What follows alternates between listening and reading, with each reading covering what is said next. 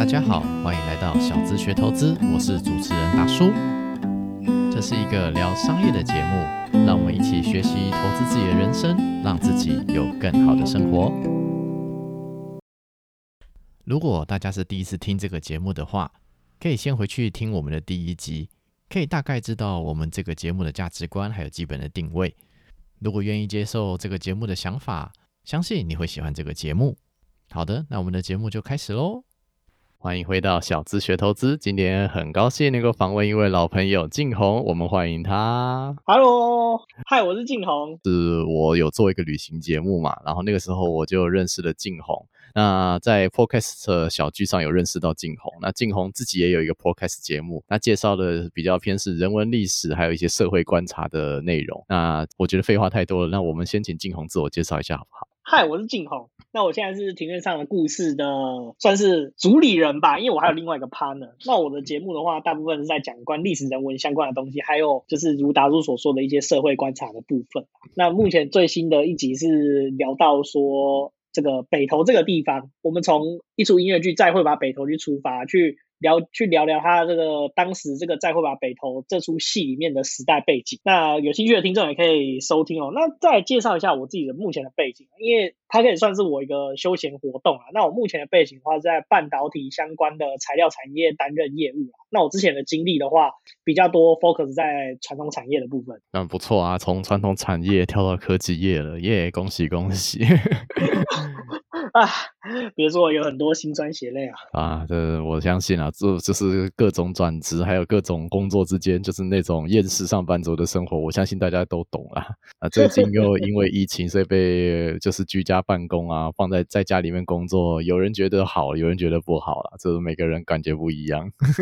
对啊，对啊，像我现在就已经算是在家办公，已经两周多了，真的是有一点该怎么说啊，足不出户的感觉有点差。说实在，那今天主要是请静红来聊跟化工相关产业的内容啦。那因为说实在，化工这个领域哈，我必须要讲，对于一般人来说没有接触，大概也不知道该怎么样分辨那些化工的各种参数啊、符号啊、各种代号，什么丙烯、乙烯、丁二烯。啊，你说什么 ABS、PLA，这听起来感觉都一模一样，这到底什么是什么啊？这个我觉得博大精深，所以今天来请静红来聊聊化工这个产业。OK 啊，OK 啊，那我现在介绍一下我背景啊。其实那时候之前在跟达叔聊天的时候，因为他知道达叔其实知道说我是化工系毕业的，其实说起来不是化工系，我们叫化材系啊，就是化学工程与材料工程。那材料是后来加的，以前这个化工系大部分都叫化工系而已。它是因为后来材料夯起来，所以说每个系就在加了一个材料两个字，然后加了几门跟材料有关系的课。那其实化工跟材料其实它是有很微妙的关系啊，这个或许我们今天会讲到。那因为我是化工系毕业的关系，那我毕业之后，我第一份工作就是刚刚达叔有提到的，就是台塑集团。所以达叔之前就敲我问我说：“哎、你对化工了不了解啊？”然后说：“哦，OK 啊，这是我以前在学的东西啊。而且因为我本身是从职业学校体系上来的，所以我高中就念化工科，然后化工科一路上到了化材系，也是科大体系的化材系这样。那我第一份工作是在台塑集团的南亚公司担任品管工程师，那我那个部门是做纤维，是做 polyester，就是聚酯乙烯纤维的部门。嗯然后呢，再来，呃，我在那边服务大概半年多左右的时间，我就转移到了另外一间也是台湾蛮知名的石化集团。那我转移到这个地方之后呢，我是做采购。那原本的工作是算是比较石化产品比较下游的地方，在台剧呃采购的产品就是比较算是中上游的产品。我觉得化工这个领域，哈，就是我们讲说上中下游嘛，都大家会这样子喊啦。但是说实在的，对于一般不是化工产业的人来说，你连上中下游分别是什么，好像都分不太出来，到底什么是上游，什么是下游？呃，我们先从台湾化工产业的理解开始好了，就是呃，静宏自己觉得说，台湾化工产业。呃，当然，我们一般人知道可能就台塑了。那台湾的化工产业其实这样一路发展，大概过程是什么样子的呢？其实化工过程发展，从最一开始的话，其实要从日本时代开始聊起啊。那日本人那时候，我想一开始台湾就是所谓的农业台湾、工业日本嘛。后来打了二战之后呢，台湾变成是工业化的一个基地，所以说那时候在台湾就开始，日本人就开始设了一些工厂，是关于肥料相关的工厂，做一些比较简单基础的化工产品的加工。那到战后之后呢，我想我不知道你知不知道，就是苗栗这个地方。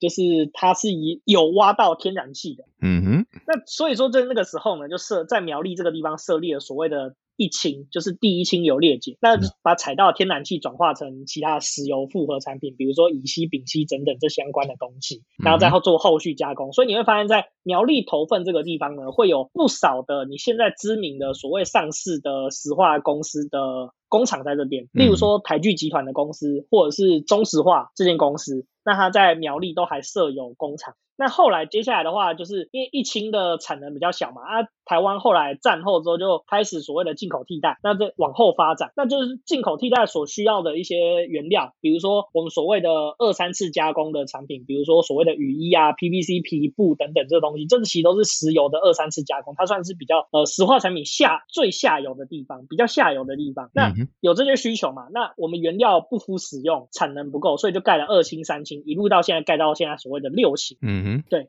那所谓的四氢的话，就是之前我们大家都很清楚，就是呃高雄的第四清油裂解厂。那我们除了清油裂解厂以外，还有更上游的设施，就是所谓的裂解厂。那台湾目前的话，现在总共有三个主要的炼油厂基地，一个是在六轻，六轻有一个台塑集团台塑石化的炼油厂。那桃园跟在台湾的桃园龟山这个地方有一个桃园炼油厂是属于中油的，高雄有一个大林炼油厂是属于呃也是中油的。那大概这是台湾的整体的石化发展。那一路就是因为台湾接下来中下游产品，那基本上我们一开始台湾石化产品就是这样子，会从下游一路做到上游。一开始一定是买人家做好的一些石化原料，然后再做二三次加工。你可以几乎看到每个国家的石化发展史都是这样发展起来。那也是因为这样，所以说台湾就一路从慢慢就从所谓的呃二氢、三氢、四氢、五氢、六氢开始做清油裂解厂，然后做起来，然后再做二三次加工，做垂直的整合，大概是这样。台湾的石化体系有分两个体系，一个是所谓的台塑体系，另外一个是中泛中油体系的公司。嗯哼，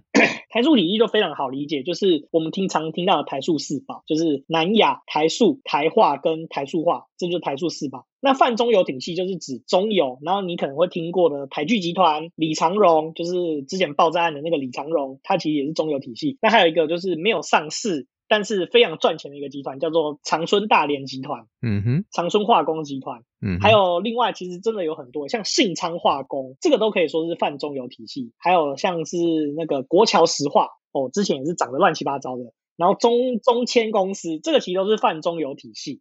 那这是台湾石化业一个非常非常特殊的一个情况，就是以往大部分呃所谓的石化公司，大部分都是一条龙由上往下做。不过中油公司它比较特殊，它算是国营公司啊，它肩负的就是台湾所谓的石油的供应嘛，大家因为大家开车都要烧油，所以说。中油公司有一个特殊的目标，就是不明与民不与民争利，所以说这也是为什么中油公司是在台全世界的石化产业算是一个比较特殊的公司，就是它只有做最上游的部分，所谓的中游跟下游都是交给民间的公司去做处理。嗯哼，这边看起来有点像这样，我们讲说最上游就是你讲说的那三家，台塑有一家，中油有两家，那个是裂解厂嘛，对不对？对。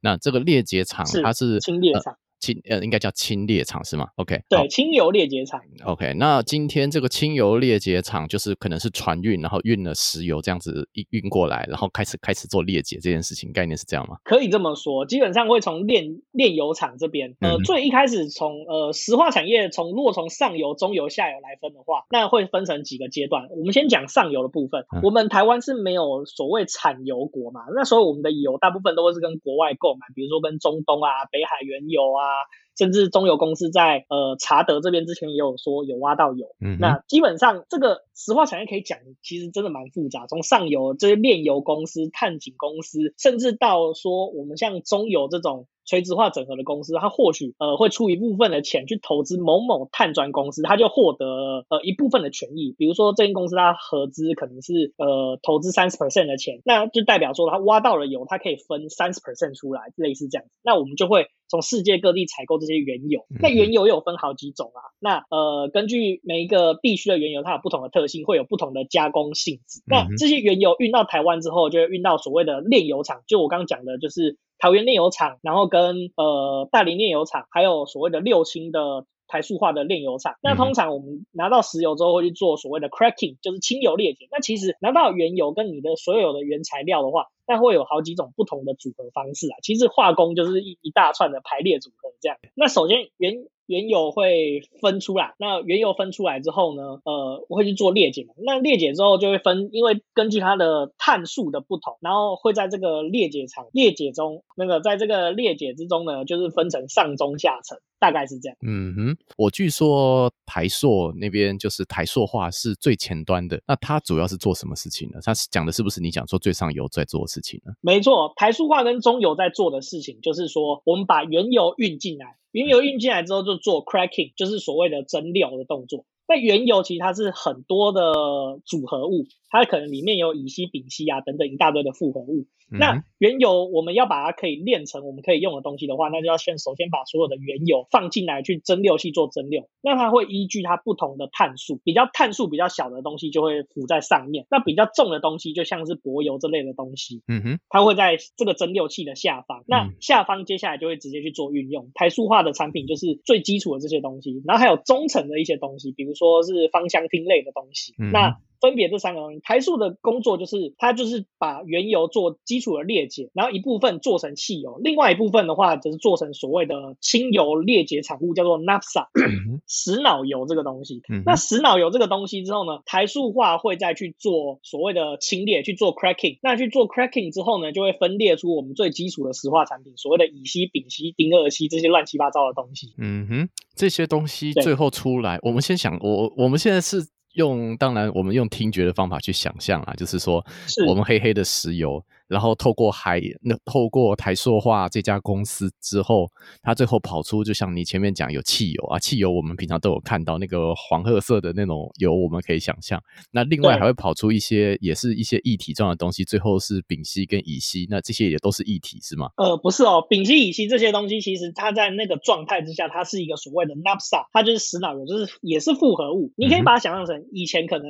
原油来的时候，它有一百种东西。那我经过第一次清油裂解之后呢，就是去做分六之后呢，那它可能下层有二十样东西，中层有三十样东西，上层有五十样东西。嗯那我这五十样东西就叫做 naphtha。那这个 naphtha 之后还会再经过第二次的 cracking 裂解，那才会分离出所谓的呃乙烯、丙烯，然后还有所谓的丁烯复合物之类的东西。那还有另外一部分叫做 aroma，就是芳香烃。嗯哼的混合物，那这个东西的混合物呢，台塑化跟中油都会去做贩售。好因为我们前面是讲丙烯、乙烯、丁烯，加丁烯嘛，那这些东西做出来之后是叫都统称叫塑胶吗？还是说这是塑胶还有分好多种这样？其实来说呢，所谓的乙烯、丙烯、丁烯这些东西呢，甚至到丁二烯，这个其实都是基础所谓的原料。我们在石化界的人来说，这算是中油的部分。嗯，那有一些化学材料的中油材料，它是可以再加工，像乙烯，它就可以再加工成非常多的东西。它可以光乙烯这个产品就有非常多的延伸。乙烯它可以直接做聚合，就做成我们最常见的 PE 塑胶，就是我们常在拿的塑胶袋，它就成为终端产品。嗯，用那乙烯光这个产品，它又可以再做其他的东西。乙烯它可以跟醋酸去做聚合，做成醋酸乙烯。那这个是跟我以前公司做的产品比较相关。我们是跟另外一间公司叫大连，他去买这个醋酸乙烯。那去买醋酸乙烯之后呢？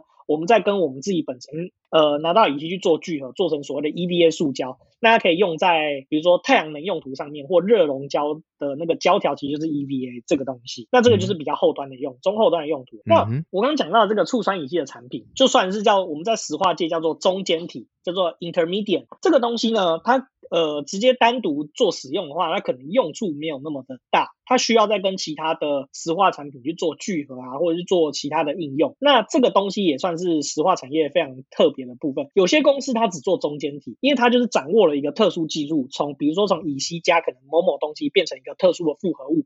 这个复合物的呃制成技术可能只有少数几间公司做得出来，那他的公司就只专门在做这个复合物。嗯，对啊，就我觉得就是我们讲说掌握供应链里面的某一个很重要的关键链条啊，如果只做这个，然后做到比方说世界前几或台湾前几，那其实就已经够有饭吃了。是没错，可以这么说啦。那这个都算是中上游的部分。OK，那这个东西做出来，它这个原料，呃，主要是销售给谁这样子？OK，那我们就先来讲，呃，我讲比较中上游，就是不能说中上游，应该说就是比较轻的部分，比较重的部分呢，像是比如说呃柏油类的东西，基本上台塑化就会直接去处理掉，或者是交给一些大型的所谓的化工经销贸易商，然后去做销售。那像我们路上常用的柏油啊，一些。或者是石蜡等等的东西，那它就是就会交由这些供应商，就是下游的这个 dealer，所谓的石油贸易商去做处理、去做销售。那像台塑的体系来说的话，台塑化的芳香烃是交由台化这间公司去做处理。嗯哼。那台化的话，其实它的全名叫做台湾化学纤维股份有限公司。它一开始也是做纤维起家的。嗯哼。那不过它做的纤维就比较不一样。那呃，它那个时候因为做衣服这个产业，台湾其实虽然说做衣服是非常非常的强，可是其实这几年大陆大量生产纤维，纤维这个东西呢，它算是比较低价，它需要劳力密集的产业。那台湾以前呃，相对在发展期的时候呢，其实人力成本是比较低的，所以说这衣服在台湾做确实是有它的价值在。那不过时间就是往后走，走到了比较现代，台湾已经发达起来了，就是成本上升了嘛，所以这些所谓的织布业比较算是织物下游的产业成业，其实都往海外移动，有的往中国移动，有的往东南亚移动。那对台化来说，就影响到它的生意了，因为毕竟它做出来的呃，可能纤维原丝产品，如果要出口到其他国家的话，比起当地的厂商在当地制造纤维的上游原料，它的成本是比较高的，所以台化那时候就面临一个转型了。那既然它有做一些就是。那南亚公司它的做 PET 嘛，那 PET 的材料有一个是乙二醇，另外一个对苯二甲酸，那对苯二甲酸就变成是台化公司的产品，那台化公司就慢慢转型，就是往上做，因为对苯二甲酸这个东西，你听到有个苯，那它就是 aroma，就是芳香烃类有苯类的东西，它是由呃甲苯呃甲苯去合成的一个产物这样子，所以说台化就慢慢的转型，它纤维就做的比较少，慢慢往。往上游做，就是他就跟台塑化买了所谓的就是 aroma 的东西，然后去做分六。那分六可能就做了一些甲苯、乙苯，然后再去做一些苯类的应用。因为苯类其实苯类的东西，它也可以做非常非常多的溶剂。所以台化这间公司从原本的纤维公司慢慢转型成一个石化中间体的公司，算可以这么说了。我的理解会是这样，就是说，其实，在早期台湾就是做布料，就是我们讲说纺织、纺织嘛，分成纺纱跟织布这两个部分。那其实就是呃那个。台湾这边就是把塑胶拉成拉成纱，然后变成一条一条的，然后拼成布织成布。但是织成布之后，呃，接下来其实这个到到这个阶段，其实都是机械可以解决的。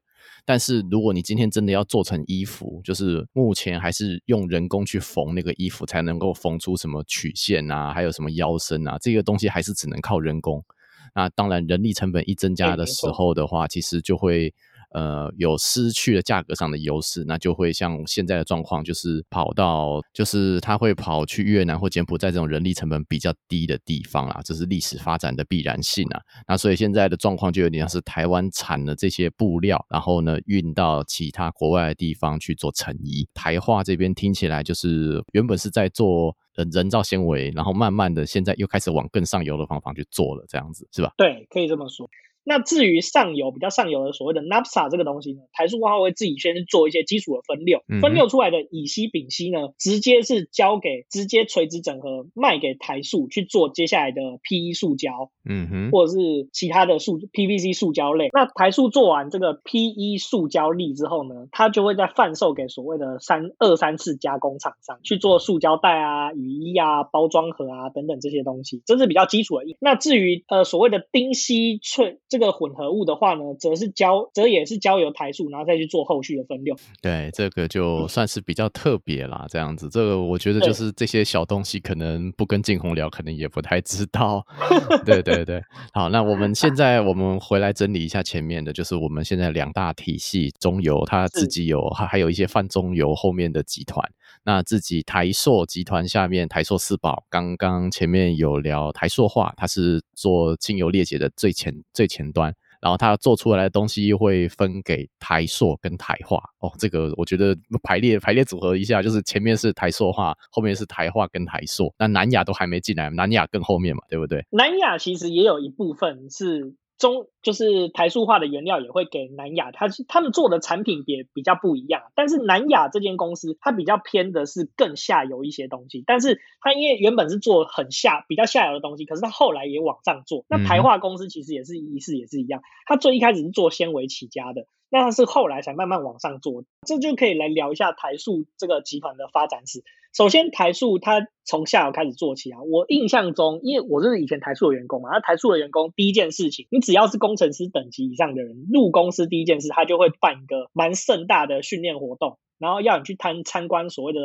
台塑企业馆就有讲一下这个台塑集团的这个发展史。那台塑集团其实一开始也是从最下游开始做起，就是我所谓的什么 PVC 壳啊、雨衣啊这些开始做起。那是跟国外买 PVC 粉，后来他们自己开始做 PVC。那所以说现在台塑的工作其实就是做这个中游的部分。那一开始创立南亚公司就是做这些二三次加工的产品，所以到现在南亚还有一些部门是做，比如说什么 PVC 胶啊、PVC 后塑供啊，其实这个就是南亚公司的工作。那南亚公司一开始做这样子。之后呢，他就开始要往上做，然后后面那个公司就发展出了这个纤维事业嘛，嗯，就是聚酯纤维，就是我们现在常常在穿的这个运动衣啊，足球员身上穿的那个排汗衣，其实就是聚酯纤维做的。那聚酯纤维的材料的话，就是呃，这个有两个东西，就是乙二醇加对苯二甲酸这个东西呢，就是会成为所谓的聚酯纤维的原料。嗯哼，那我们就是我们现在的保特瓶叫做 PET，嗯哼，它不止可以做保特瓶，它也可以做成衣服。那南亚公司就从这个东西开始往上做。既然我要做。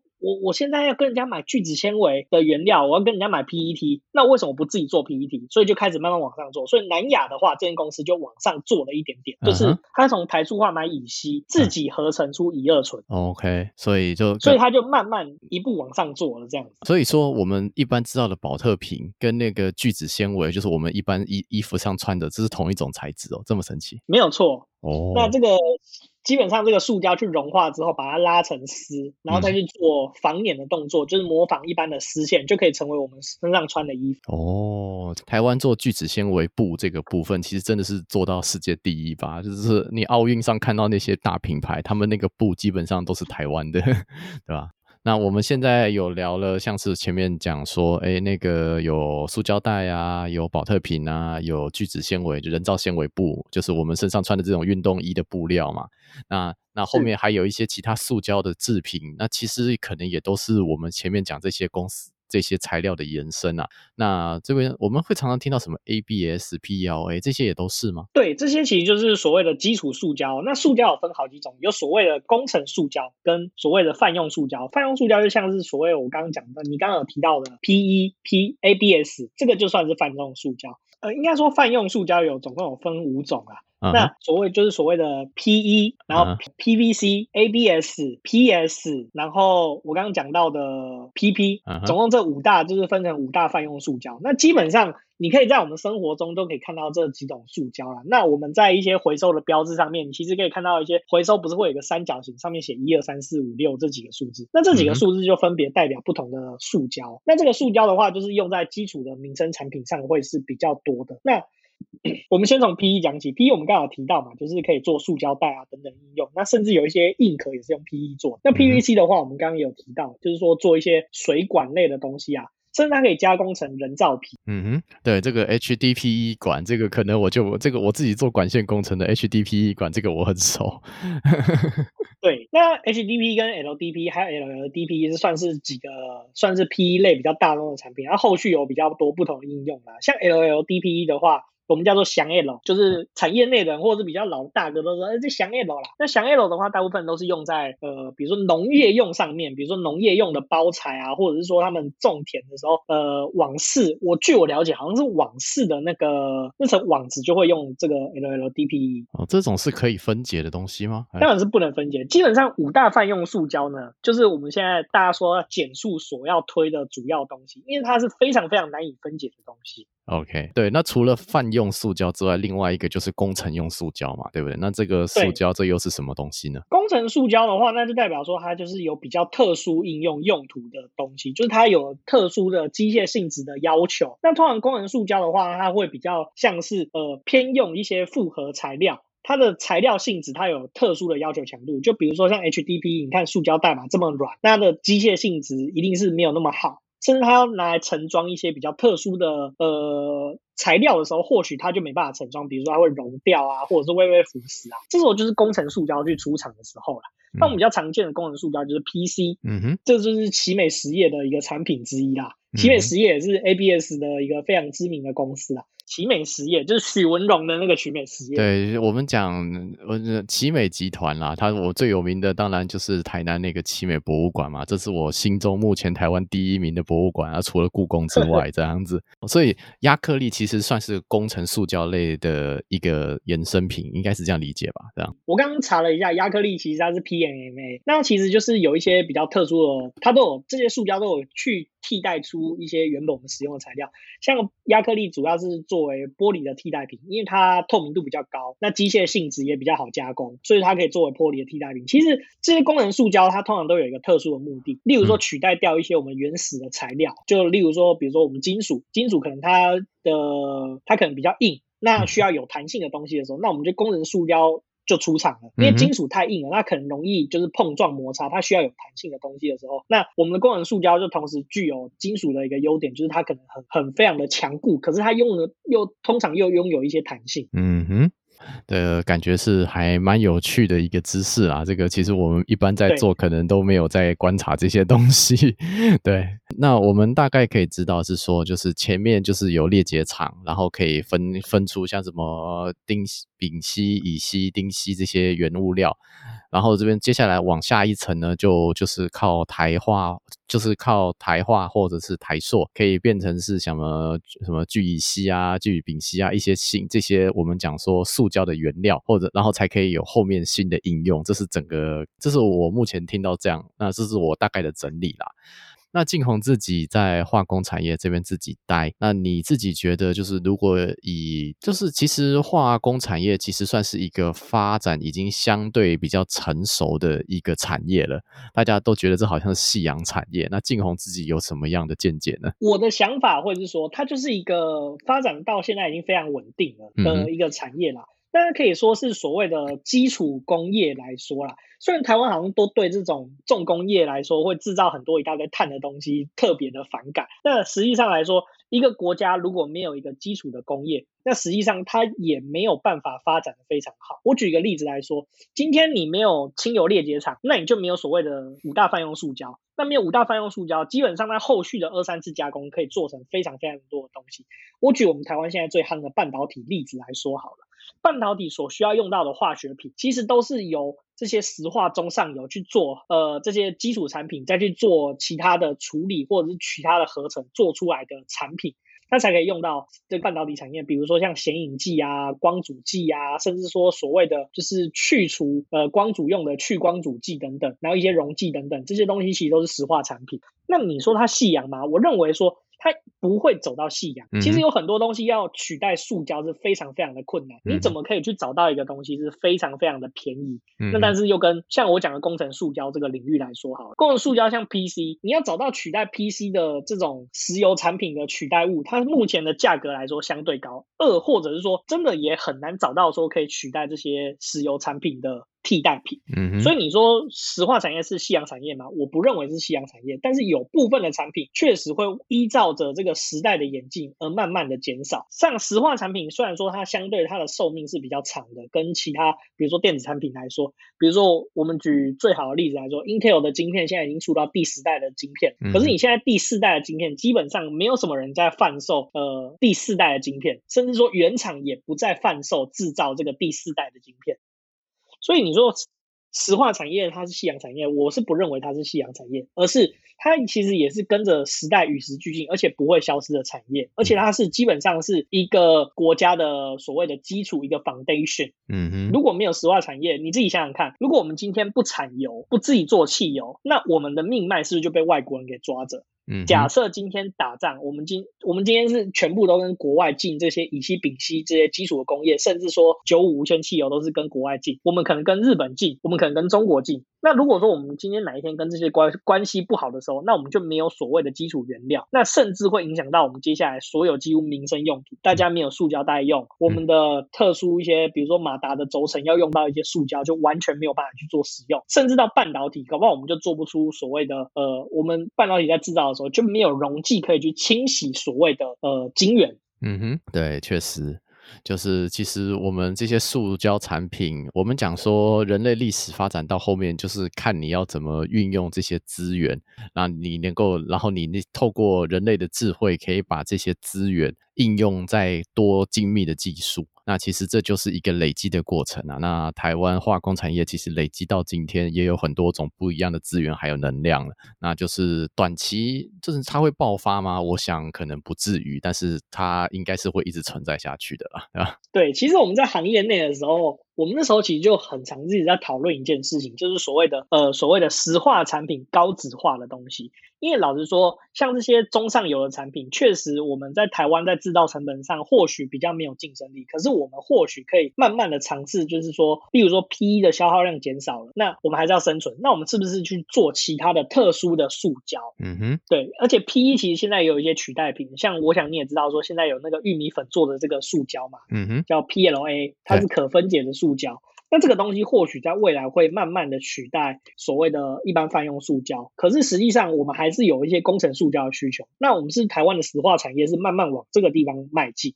那保留一些最基础的这个所谓的民生用途，像现在石油还是必须要做使用。那或或许未来大家的车子都是吃所谓的电池的时候。那其实制造电池的这个需要制造电池的话，那还是由所谓的石化产品去制成的。就是电池其实大家都知道是是所谓的锂电池跟钴电池嘛。那这些其实都是化学材料。那是我们往这个地方去发展。那至于我们留下来的，就比如说是剩航空用油啊，或者是一些轻油裂解的部分，我们的产品可以去做一些改善。这其实都是可以去做调整的部分。所以我认为说石石化业不会消失，而是会用另外一种形式跟样貌再呈现出来，在世人。眼前，嗯嗯，对，不过这就是一个，呃，我们讲说啦，市场需求并不等于投资需求啦，这是两件事情。就是，呃，我们市场上大家看到哦，都是什么，不管是环保的议题呀，或者是说就是节能减碳的议题呀，或者是说啊，未来要那种是什么可循环的材料啊，大家都知道往这个方向发展，这个是有需求的。但是这个这个供给端是不是每一个厂商都可以做，还是只有少数几家厂商可以做？那市场需。求如果是供给跟需求同时都增加的话，那不见得是好的投资机会。那真正的投资机会，理论上应该是，呃，供给应应该供给是有限，但是需求是不断增加的。这是理论，理论上是这样的。那如果站在投资的立场来看的话，那静红觉得目前台湾有什么投资的机会吗？还是说有什么样的见解？还是都还好？其实老实说，台湾的石化界现在也一直在思考，像我刚刚提到的高值化问题。像我待的前公司，其实就有推出一个特殊的产品。那它这个产品算是一个很特殊的塑胶，它可以，它是完全无毒，可以用在奶瓶上面，取代一些其他的材料。那这就是会来台湾的机会。我们做出来的塑胶是用在特定领域的产业之中。嗯，那台湾其实有很多的这些基础民生的工业，其实也还是有在发展。比如说像泛中油体系，那为了原料的取得，那其实它在全世界各地都有做一些投资。比如说像我之前待的这间公司，它在大陆就有做一些合资工厂，为了取得它的原料。所以我觉得石化产业还是呈现一个发展的状态。而且老实说，石化产业像尤其像我刚刚讲的这些基础民生的呃产品，比如说 P E 的成长是跟你的人口成长率是成正比的。嗯，那。世界上人口是不断的增加，那使用塑胶的需求也会越来越大。嗯，所以我觉得以投资的角度来说的话，呃。可以去寻找这些公司，它是有在做一些改变的，它不是只有在固守的。像我想你应该可以看到，今年不管是任何的原物料都大涨，那其实是有它的原因在的。有一部分的公司是受到了所谓的景气循环，有一部分的公司它其实是还是有持续在做投资的。像我们所知道，台塑集团其实在美国有做投资，在大陆也有做投资，有在盖新的工厂。那基本上有在盖新的工厂，那代表说它的 input 是增加的，那就代表说它营业额还是会成长，它才是往上走的一个公司。而且美国拜登。有宣布所谓的基础建设计划嘛？那是不是就可以带动原物料的另外一波发展？那这个公司的话，那相对来说它的成长还是相对是稳健，而不是就是只单纯的吃老本。而且你观察石化股有几个不一样的地方，你会发现台塑集团的股价基本上就是一路往上。那它遭遇往下之后，还是有在成长往上走。可是你发现有某一些泛中游体系的公司，你去观察它每一年的营业额跟它的股价，其实你就可以看得出来这些差别。嗯哼，对，就是我们讲说国营事业跟民间公司可能还是多多少少有一些落落差了。对啊，那泛中游体系的话，相对来说它比较没有在扩产，所以你可以看到它的股价相对来说，就遇到景气循环的时候，它会有一波升高。那之后呢，它就回到原来的位置上。嗯嗯，那不过就看每个人怎么解读了。还有人可能觉得这是投资路的机会吧？谁知道呢？对不对？对啊，没错啊。像我就很哦啊，我离开前公司之后呢，连续拉了 N 根的涨停啊。如果待在原公司的话，哎。这年的年终奖金不得了啊！这就是人生啊！对，没错啊。还好啦，那个我觉得就是反正目前就是在民间服务嘛，就生活就是还是要过嘛。特别是这波疫情，大家改变了很多人的生活习惯啊。那这波疫情对于化工产业来说，这到底是利空还利多呢？你自己觉得呢？我认为其实是利多的。像据我离职以后啊，我还是有跟一些前同事来做一些联系，还是保持一些产业的动态的脉动这样子。那呃，据我的了解来说，其实很多产业的下游需求还是很兴盛。你会发现，石化公司大部分都是一个复合体。你今天像看艾泽坑、艾克森美孚这间公司，它除了炼油的部分以外，它还有做一些下游产品。那今天大家都不开车出门的时候，那它油品生意受到非常大的影响。可是你会发现，今天大家都不出门，如果今天大家都待在家里，那是不是要需要很多外带？那外带需要什么？那外带就需要很多的纸餐盒啊、塑胶餐具啊等等这些东西，那就带动 PE 的成长。所以基本上石化集团就是俩灯 ball day，嗯哼，可以这么说。就是说，如果今天这个东西不行了，那我们就做另外一个嘛，有点像是这样子。对对对，可以这么说。但是还是会有营业额受到影响啊。只是说石化产品其实有非常多的面向，大部分就是呃以现在来说，疫情之下嘛，大家都在家里办公等等的需求，那是不是就造成笔电的需求大增？嗯，那笔电。机壳是什么做的？机壳大部分都是塑胶做的，那是不是就带动塑胶产品的增加？那我讲一个另外一个东西，就是去年的话，ABS 这个产品是非常非常的好，是因为说整体而言，全世界所谓的这个苯乙烯的产能是非常非常多的，它是 over supply 的情况下，就是过度供应的情况之下。可是呢，实际上的下游 ABS 的产能却是不够的。简单来说，就是上游、中上游扩的比较大，可是下游的产能却没有扩的那么大，所以 ABS 的价格就居高不下。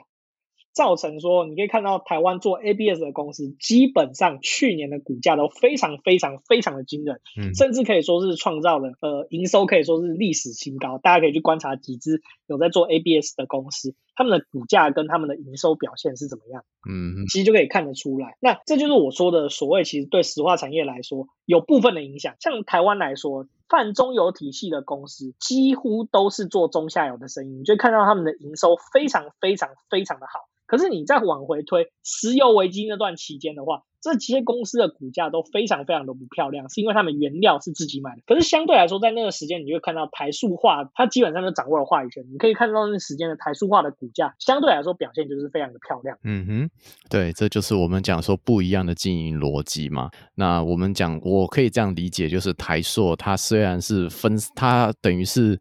什么都做，但每个都分散，每一个事业体就各开一家公司，然后就是呃彼此互相合作，然后可能也有一点点的竞争成分在啦。主那再来是中游跟泛中游这一个套体系，它的理解上可能比较像是说，主要是做一些基础上的服务啦，但是就跟景气的变化会比较有关系。呃，泛中游体系严格来说就是中游只做上游，那中下游的部分是交给民营公司，例如像我讲的国桥东联啊、台台聚集团啊、长春。集团等等来做生产，大概是这样子的路线，嗯，所以你就可以从股价再回推说这些公司的表现会是这样，嗯嗯，对。不过我觉得就是以投资的立场来说，很多东西就是知道就知道了，不知道就不要勉强了，这样子。这因为就是光是跟静红这样子简单聊一聊，就发现化工这个领域到嗯，对于不是化工领域的人来说，其实真的。需要花很多时间去研究啦。不懂的东西不投资嘛？那到底要不要投资？那就看个人选择啦。不过我很高兴有机会跟景洪这边做一个比较粗浅的科普啦。那相关的内容，我看看有没有机会把它找稍微再整理一下好了。对，好啊，好啊。那如果讲到投资石化股的话，我的建议方向就是说，你这间公司你一定要去了解它的产品是什么。嗯，例如我举一个例子来说好了，我举所谓的国桥这间公司。国桥这间公司的话，基本上它是从苯乙烯。下游开始做，它就是做甲苯、乙苯，然后一路做到 ABS。那你既然知道它的产品之中有 ABS，那你要从它甲苯、乙苯的产品还可以再往下延伸。那它 ABS 可以往下延伸什么？ABS 大部分都拿去做家电或者是汽车的饰板。那你就要再去观察说，汽车行业最近汽车卖的好不好？嗯哼，或者是家电卖的好不好？那你就可以回推说嘛，你有这个资料，你才可以回推说这间国桥这间公司它的表现会好不好。那再来就是这个国桥这间公司在整个产业的状况来说，它有 ABS 的产，那全世界 ABS 产能之中，它占的比例是多少，就可以再去回推说，呃，它是不是所谓的主要竞争者，还是它是所谓的二线厂商？嗯哼，对。那你才有办法去再去回推它的表现，取决于你要什么时间买这间公司啊。这只是一个很大概粗略的标准所以其实。来说石化业来说，它算是供应链中的一环。就像古来所讲的，你今天要投资苹果，那你为什么不去直接买美股的苹果，而是要买供应链？那台湾在做的就是，其实就是石化这种产品，就是所谓的供应链产品，所以要花更多的时间跟心力去研究这些东西。嗯哼，对，这个就看每个人的机会还有缘分啦。很多东西真的是，我觉得在投资上还会有另外一个盲点啊，就是说，就算我们下游的那些需求增加了，比方说车子啊、笔电啊，整个需求都起来了，但为什么人家一定会找这家公司呢？不一定嘛，对不对？可能会找别家。所以说，他有没有在某一个产业业链上面占到一个很重要的位置，那这个就会决定说这家公司它能够为社会带来多少价值，当然也会带动股价嘛。大概基本上是这样子的逻辑嘛。那所以说，就是晋宏这边观察化工产业，这样看来看去，毕竟化工产业都如此成熟了，那是不是就很像大家讲的，都已经杀成一片红海了？会不会有这种状况呢？其实老实说，真的也是要看产品的。有些产品确实，比如说你卖乙烯好了，乙烯你的价格其实品质并不会是你最主要竞争的东西。可是如果今天是换到 P 这个产品，虽然它是很泛用的塑胶，可是还是有品质上的影响。有些人做出来的 P 品质就是比较不好，在某些机台上表现就是不佳。所以说。其实有一些产品是可以用品质来取胜，有一些产品确实已经杀成红海，就是看你的成本。来决定说你的竞争力。对啊，这个其实真的就是看公司、看产品啊，这个东西真的很难讲。那个每一个公司就随便一条生产线都可以聊很久，对不对？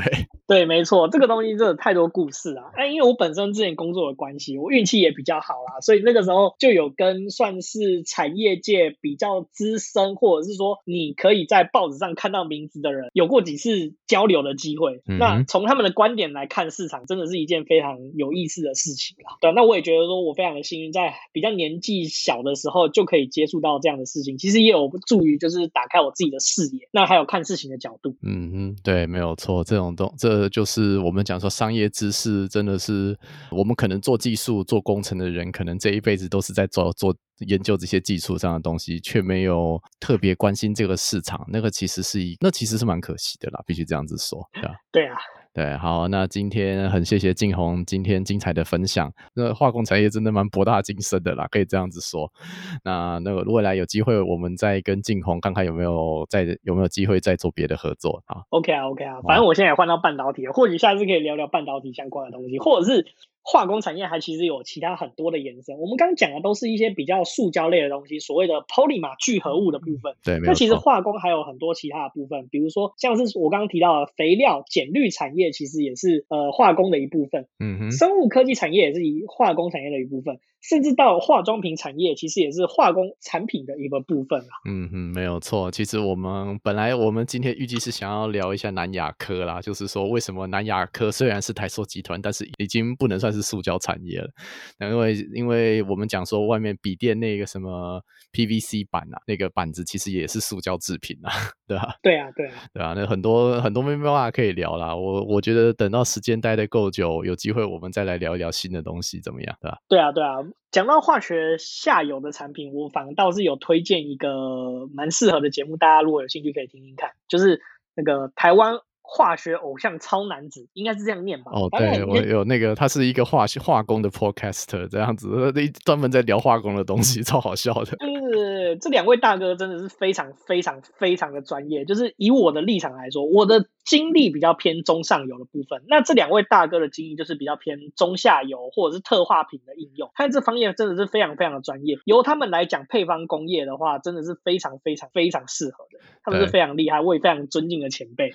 对我我很好奇哦，就是当然因为他们两个人做 podcast 的，就有一点怎么讲呢？两个两个臭男生讲干话这种心情这种感觉啦。那但是以专业上来说，他们讲的东西是都还不错，是吧？逻辑上是。对，没错，他们可以说是非常专业，而且他们。们讲这些干话，其实就是我们石化界人常常在讲的干话。因为我们我们做中上游的人会比较需要应酬啦，那我们应酬大家都讲一些大概就差不多这这些乱七八糟的东西。哦，好，没有关系。那大家有那相关的连接，我会丢在资讯栏下面给各位听众做个参考。那顺便来介绍一下静红自己的节目，好不好？好。我的节目叫《庭院上的故事》啊，就如开头所讲的，我们主要是 focus 在所谓的这个历史文化脉络啊，还有就是近期的一些社会观察。那我们的标语的话，叫做叫做呃，离我们好远又好近的事情。其实我们就是希望说，从我们自身出发，去了解说世界类似跟我们台湾背景相关的事情，或者是从我们身边出发发生的一些小故事。嗯，大概是故事的节目的内容是这样子。嗯哼，对啊。那也欢迎大家有兴趣的话，可以来收听我们节目哦。嗯，OK，好，那今天谢谢静红。也谢谢各位听众的聆听，在这边跟各位听众说声再见喽，拜拜。拜拜。以上是今天的节目，谢谢各位听众朋友的聆听，希望今天的内容对大家有一些小小的启发。如果喜欢我们的节目，欢迎在 Apple Podcast 上面留下五星留言，多订阅、多关注、多分享、多赞助，让更多人知道这个节目。让我们一起学习投资人生，让自己有更好的生活。我们下一期节目再见，拜拜。